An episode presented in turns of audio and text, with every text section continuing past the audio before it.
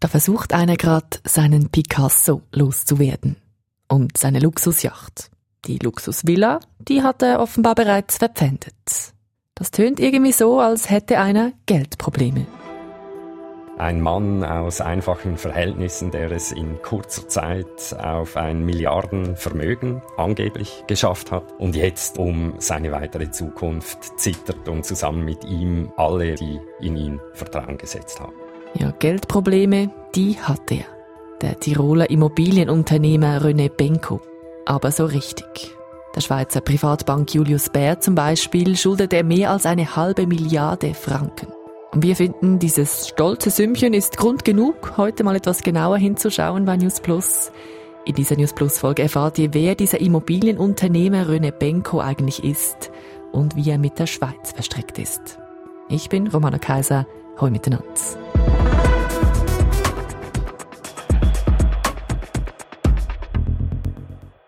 In verschiedenen Schweizer Online-Medien der letzten Tage, da lese ich zum Beispiel vom Sturz des Immobilienkönigs dem Benko-Sumpf, dem Benko-Blues oder dem Benko-Julius-Bär-Desaster. Klingt irgendwie übel, oder?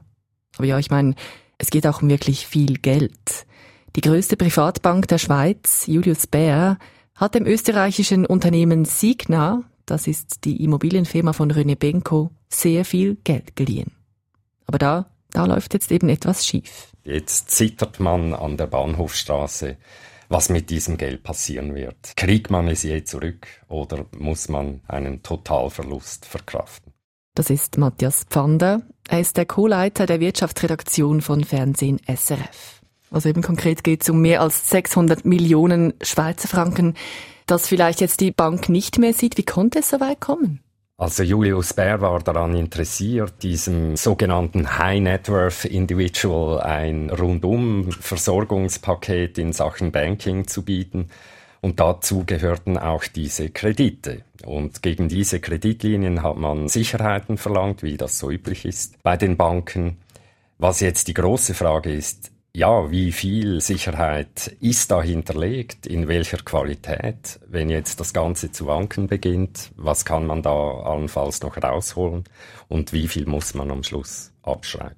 Ja, so viel verrate ich schon. Auf diese große Frage gibt stand heute Nachmittag noch keine klare Antwort. Aber wir kommen später nochmals drauf zurück. Jetzt kommen wir zuerst mal zu unserer Hauptfigur, unserer Geschichte heute. Das ist René Benko. 46 Jahre ist er alt, Tiroler und Mitgründer des Immobilienunternehmens Signa. Und er ist jahrelanger Überflieger der IMO-Branche in Österreich. Ein medienscheuer Mann mit viel Selbstvertrauen diese Grundhaltung von vielen, dass wenn erfolgreichen Leuten was passiert, man sich freut, die ist da. Und die wird, sage ich mal, die wird man nie wegbringen. Und daher werden auch, weil ihr natürlich einige Leute haben, die sich freuen würden, wenn der Unternehmer René Benko scheitert. Aber die werden sehen, dass ihnen die Freude nicht machen werde. Das sagt Benko gegenüber Tirol heute im Jahr 2007. Ja, jetzt ist es aber eben doch so gekommen, so scheint's. Der Unternehmer René Benko ist am Fallen. Eine, die René Benko und seinen Werdegang schon seit Jahren genau beobachtet, ist Renate Graber. Sie ist Wirtschaftsredaktorin bei der österreichischen Tageszeitung Der Standard. Mit Röne Benko muss man sich als österreichische Wirtschaftsredakteurin beschäftigen, weil Röne Benko natürlich mit seinem bisherigen Imperium, wie wir das gerne nennen, die Wirtschaft mitbestimmt hat, vor allem im Immobilienbereich. Und vor allem ist René Benko mit seinem Engagement in Österreich und vor allem auch in Wien und in der Wiener Innenstadt mit sehr, sehr prominenten Gebäuden immer wieder mal in der Berichterstattung vertreten gewesen. René Benko ist also einer, den man in Wirtschaftskreisen einfach kennen muss. Und wie sieht das jetzt aus mit seiner Karriere? In Österreich wird René Benko gerne als Milliardär bezeichnet.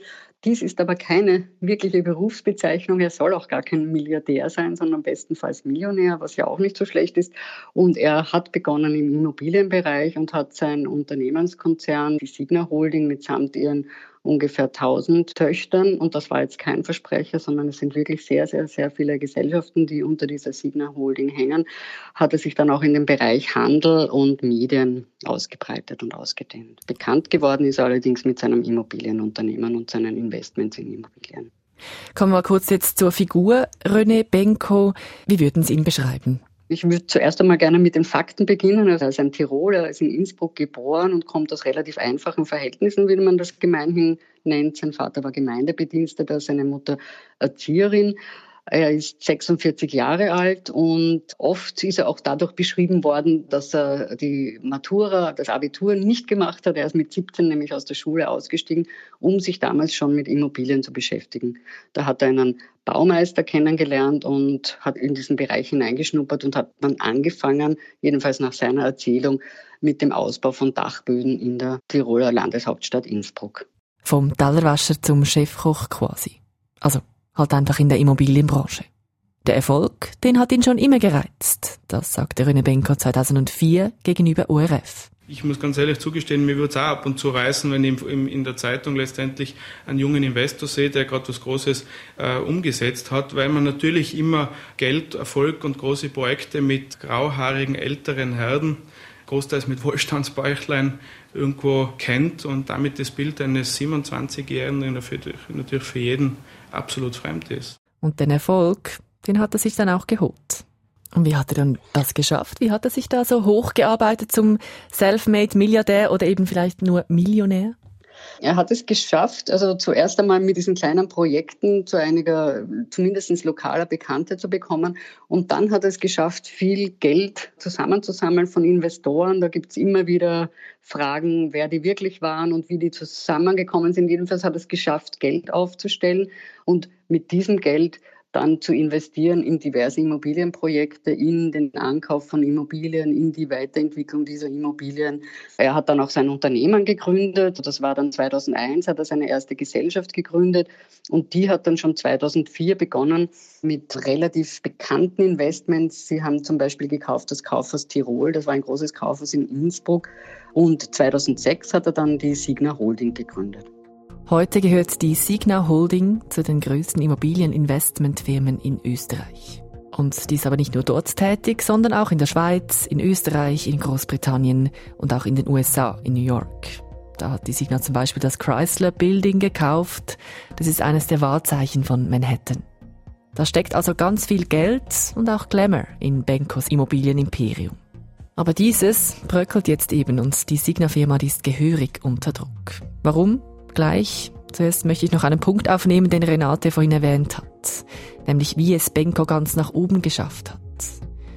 Sie hat gesagt, er habe es geschafft, viel Geld zusammenzusammeln, hat große Investoren und Geldgeberinnen davon überzeugt, seine Projekte mitzufinanzieren. Er hat die Leute einfach durch seinen Erfolg beeindruckt, durch dieses schnell Großwerden. Man darf nicht vergessen, er ist erst 46 Jahre alt und er ist auch bekannt dafür, dass er gut bezahlt hat. Also er hat seine Manager gut bezahlt.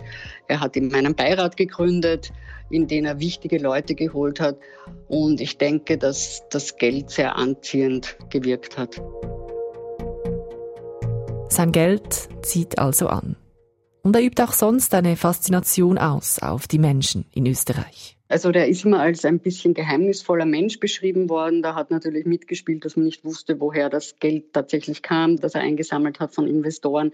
Und er hat begonnen, im Laufe der Zeit dann auf sehr großem Fuß zu leben. Also er hat zum Beispiel in Igels bei Innsbruck eine riesen Villa hingestellt. Das war früher das Schlosshotel Igels. Das war ein berühmtes Hotel mit berühmten Gästen. Und das hat er, diese Immobilie hat er gekauft und hat dort eine, meine Kollegen haben einmal geschrieben, eine Art US-Villa hingebaut, so eine Art Hollywood-Villa mit Pool und Grotte, die er nachbauen hat lassen und Gästehäusern und ähnlichem und ist aber immer im Hintergrund geblieben und ist nach außen hin also eher bescheiden aufgetreten. Die Leute haben ihn gar nicht gut gekannt und er hat es geschafft, sich vor allem auch im Hintergrund in die Politik irgendwie einzuschleusen oder jedenfalls mit der vertraut zu machen. Er hat einmal im Jahr ein sogenanntes Törgelen zum sogenannten Törgelen eingeladen. Äh, Törkelen?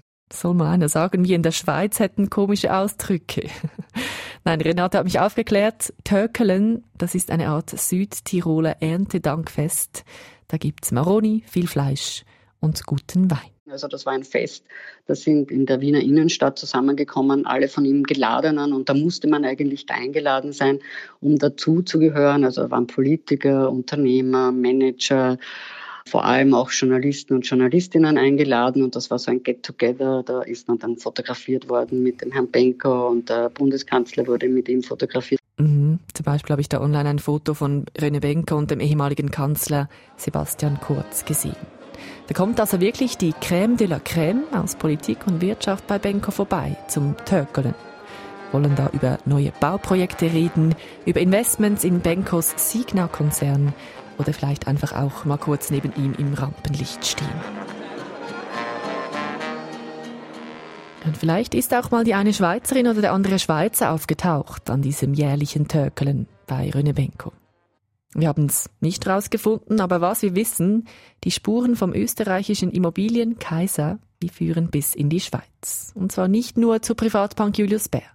Ja, einerseits gibt es persönliche Beziehungen, beispielsweise Ernst Hanner, ehemaliger CEO von Lind und Sprüngli, heute Verwaltungsratspräsident, der ist an Signa beteiligt. Dann die Familie Eugster, bekannt als Hersteller von Kaffeemaschinen, haben auch eine Beteiligung an dieser Gruppe. Und dann wurde Benko natürlich hier sichtbar durch diese Globus-Übernahme, als Migro Globus verkaufen wollte, kam Benko auf den Plan zusammen mit einer thailändischen Investorengruppe.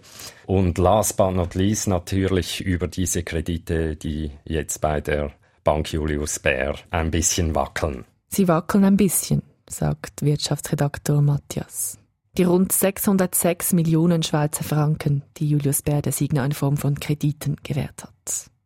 Aber nicht nur die. Allein in Österreich hat Bankers Firma Kredite und Anleihen in Milliardenhöhe aufgenommen. Bei Banken, Gläubigern, Investorinnen und auch dieses Geld wackelt. Weil es eben gerade so ziemlich bergab geht mit Bankers Immobilienfirma, mit Signa. Naja, es ist einfach das passiert, was ja eigentlich zu erwarten war. Die Immobilien sind nicht mehr so viel wert, wie sie wert waren. Und die Kreditzinsen steigen.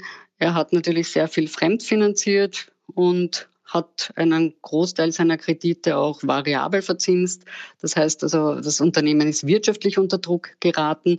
Und vor allem sind jetzt offensichtlich auch seine großen Investoren sehr unruhig geworden und haben letztlich versucht, das Ruder an sich zu reißen, weil sie gemeint haben, die Strategie des Herrn Benko wie auch immer die aussehen sollte, sei nicht mehr die richtige. Und sie haben ihn ja dazu gebracht, dass er den Beiratsvorsitz zurücklegt. Es ist einfach auch interner Streit zu diesen wirtschaftlichen Turbulenzen dazugekommen und das ist halt eine sehr giftige Mischung, denke ich. Ich fasse das mal kurz zusammen. Signa hat Geldprobleme, weil die Kredite teurer sind, die Immobilien weniger Wert haben und die Baukosten gestiegen sind.